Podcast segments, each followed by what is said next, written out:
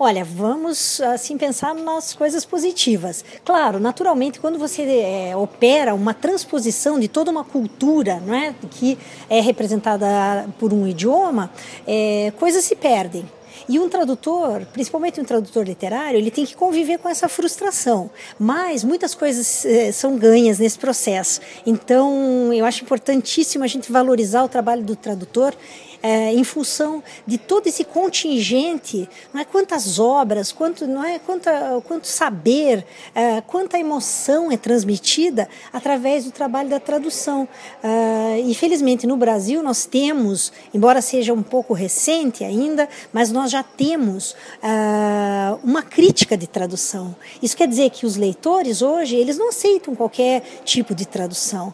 Eles já têm esse poder crítico. Então, nós temos, por exemplo, né, casos de, de obras dificílimas, uh, como, é, como são os livros. É, eu vou dar o exemplo do Guimarães Rosa, Ótimo. não é? Que foi traduzido brilhantemente uh, para o alemão e, enfim, e Clarice Lispector para o francês. Então, tudo isso dá visibilidade. E aí uh, reforça, uma vez mais, esse impacto que o trabalho tradutório tem, não é? De divulgar e de abrir essas, essas perspectivas perspectivas de leitura não é, para os nossos autores. Mas a grande felicidade é que não só esses clássicos, digamos, da literatura brasileira vêm sendo traduzidos. Hoje em dia existe um grande interesse na Europa, na América do Norte, enfim, é, pela literatura contemporânea, literatura brasileira Novos contemporânea. É, então a gente vê assim com grande alegria que os tradutores de outras culturas eles também se encantam pela nossa literatura e existem várias bolsas internacionais internacionais, né, ou seja, para tradutores no exterior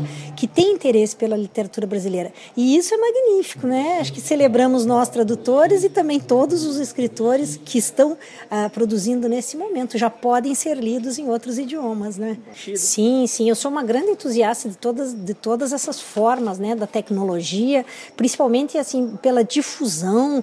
Não é? Nós sempre tivemos dificuldade ah, em conseguir material aqui no Brasil durante muito tempo a importação de livros era cara. Então, é, hoje nós temos essa veiculação totalmente é, franqueada e, claro, a, né, uma visibilidade muito maior.